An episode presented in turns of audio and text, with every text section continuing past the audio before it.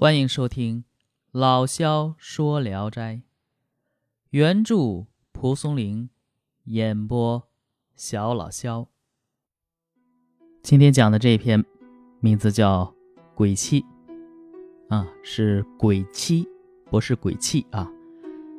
嗯，这个是我隔了很长一段时间又再一次开始录音，因为中间加班加了好长时间。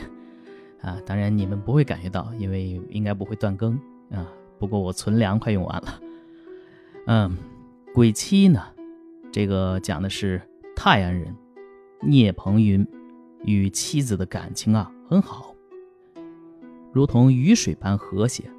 后来妻子得病死了，聂鹏云坐卧不宁，沉浸在悲痛之中，以致神情恍惚，怅然若失。一天夜里，聂鹏云独自在家中坐着，妻子忽然推开门进来。聂鹏云吃惊地问：“你，你从哪里来呀？”妻子笑着说：“我已变成鬼了，感谢你对我的悼念，哀求阴间的阎王暂来和你幽会。”聂鹏云很高兴，拉着他上床睡觉，一切和以前一样。从此晚上来。天不亮就走，有一年多的时间，聂鹏云也不再谈续娶的事儿。聂鹏云的叔伯兄弟怕他绝了后，私下里啊就劝他赶紧娶一个吧。聂鹏云听从了，聘定了一位出身很好的姑娘，但他怕这鬼妻啊不高兴，就没有告诉他。不久，结婚的日子临近了，鬼妻知道了实情。责备聂鹏云说：“我因为你对我有情意，所以冒受着阎王爷责罚的危险来和你相会。如今你不守我们的盟誓，忠于情感的人难道就是这样子的吗？”聂鹏云说：“这是叔伯兄弟们的意思。”但鬼妻啊始终不高兴，告别走了。聂鹏云虽然也很可怜他，可是再娶的计划也算是达成了。在新婚之夜，夫妻二人都睡了，这鬼妻忽然来了，在床上猛打心腹，大骂道：“为什么霸占我的床铺？”心腹爬起来和鬼妻扭打在一起。聂鹏云很害怕，赤裸着身子蹲在一边，也不敢偏袒哪一方。过了一会儿，鸡叫了，这鬼妻才走。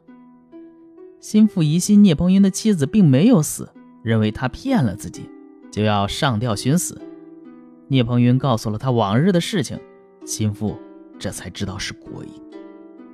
第二天晚上，这鬼妻又来了。这新媳妇儿知道这是鬼了，肯定害怕呀，就吓得躲开了。鬼妻也不和聂鹏云一起睡，只是用手掐他的皮肉，接着在灯下怒目瞪着他，默默不语。就这样过了好几夜，各位，你想啊，每天晚上夜里两三点，一个鬼瞪着你，这是人受受不了啊！聂鹏云很害怕呀。附近村子有位精通法术的人，削了几个桃木的楔子，钉在鬼泣墓的四周，这鬼气啊，才消失不见了。好，这个故事就讲完了啊。这有点像一个笑话，啊，这是一个令人啼笑皆非，也令人深长思之的故事。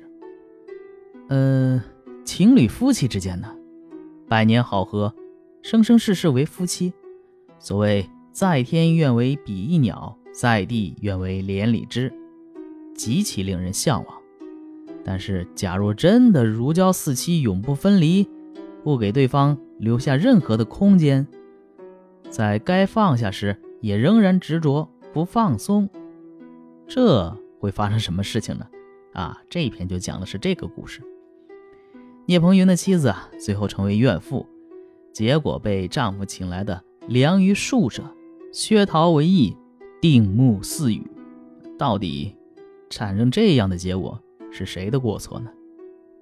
好，这篇就讲完了啊，一个小短篇，久违的小短篇啊。像一个小品，好，呃，我是小老肖，咱们下一篇接着聊。